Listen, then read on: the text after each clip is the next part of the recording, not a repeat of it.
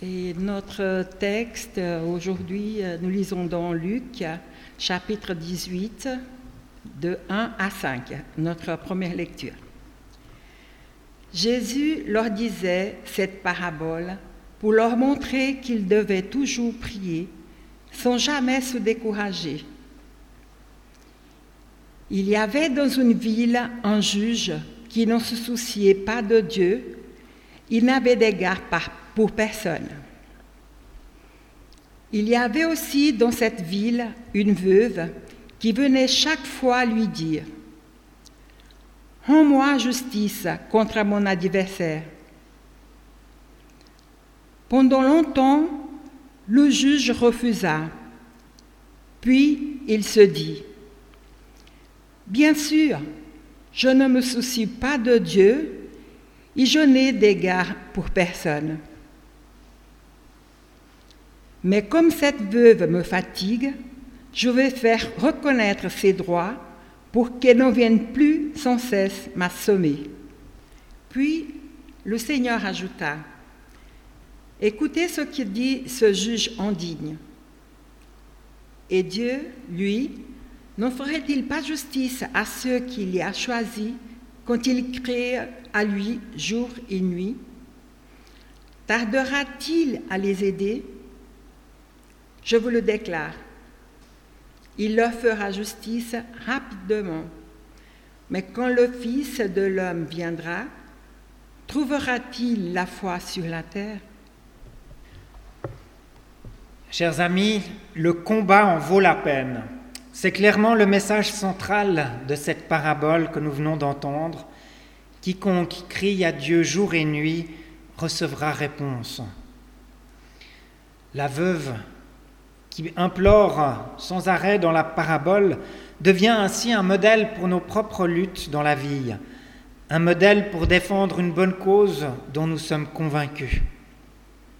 Dans notre cas, en tant que chrétiens, défendre le royaume de Dieu est une bonne chose.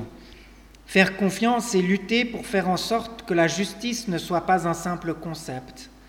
Défendre les personnes qui peuvent avoir besoin de notre soutien. Se dresser contre la destruction de l'environnement, la maximalisation du profit à tout prix ou encore contre les injustices sociales, pour ne citer que quelques exemples. Mais au-delà de ces exemples qui concernent la société dans son ensemble, il y a aussi des exemples plus concrets. Peut-être se battre quand on connaît quelqu'un qui a été licencié de manière excessive de son travail, quand une personne divorcée ne reçoit plus les pensions alimentaires qui devraient lui être versées. Et les exemples, vous en connaissez sans doute d'autres. Alors oui, cette parabole nous interpelle et elle nous demande qui a vraiment raison dans cette histoire. Mais Jésus, à ce sujet, ne dit pas un mot. Les deux personnes ont leur bon côté, peut-être aussi leurs faiblesses, leurs sympathies et leurs antipathies. Mais apparemment, Jésus ne s'intéressait pas à savoir qui avait raison. Son, objectif est plutôt d'encourager, d'encourager les gens à se battre, à défendre une cause que nous pensons juste. Une histoire contre l'indifférence si répandue aujourd'hui. Une histoire qui promet une vraie justice, à savoir la justice de Dieu.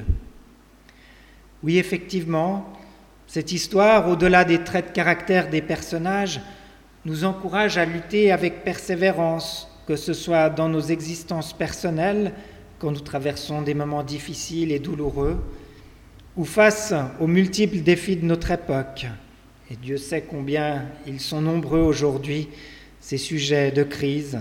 J'en ai évoqué quelques-uns. Espérer, lutter, certes, mais pas n'importe comment, ni même pour n'importe quoi. Vous l'avez entendu, Jésus le dit, cette parabole est expliquée pour nous montrer l'importance de la prière. C'est une lutte dans la prière dont il s'agit. Une prière qui n'est pas une fuite devant des situations dire une prière du genre je prie plutôt que d'agir, ni une prière qui serait là simplement pour compter sur un Dieu qui fait que des miracles. Dieu, s'il te plaît, fait que. Bien sûr, il y a la confiance à avoir dans la prière, il y a le temps à prendre pour la dire, mais c'est une prière qui nous mobilise dans notre ensemble, qui nous met debout, qui nous donne du courage, peut-être même du culot, à l'image de cette veuve qui a conscience de sa propre valeur et qui refuse de rester écrasée par ce qui lui arrive, par le mépris dont elle est victime. Elle croit en son droit.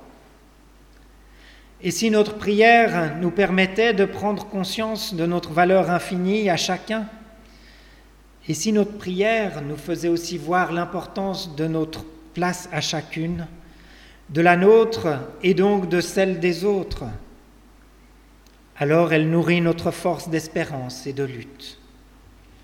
Et pas dans n'importe quel but, pour le respect du droit des plus faibles, c'est cela le sens de la justice dont Dieu nous parle dans la Bible. La justice divine se manifeste dans le relèvement de ceux qui sont écrasés, dans la prise en compte de ceux qui sont oubliés. Et cela peut résonner de mille manières dans nos familles, dans nos églises, dans notre société. Comme quelqu'un l'avait dit avant moi, la manière de traiter les plus fragiles permet de mesurer le degré d'évolution d'une société humaine. Enfin, il s'agit au cœur même de la lutte d'être habité de foi, de confiance. Voilà qui dessine un certain état d'esprit, bien éloigné des dérives de ceux qui ont une âme de militant et qui risquent toujours de verser dans l'intransigeance, la dureté, la soif de pouvoir ou encore d'autres choses pour arriver à ses fins. Non, au cœur de nos luttes, le croyant doit trouver une confiance en un Dieu qui écoute ses enfants et qui un jour donnera à ce monde qu'il tient entre ses mains cette harmonie dont nous rêvons encore et encore.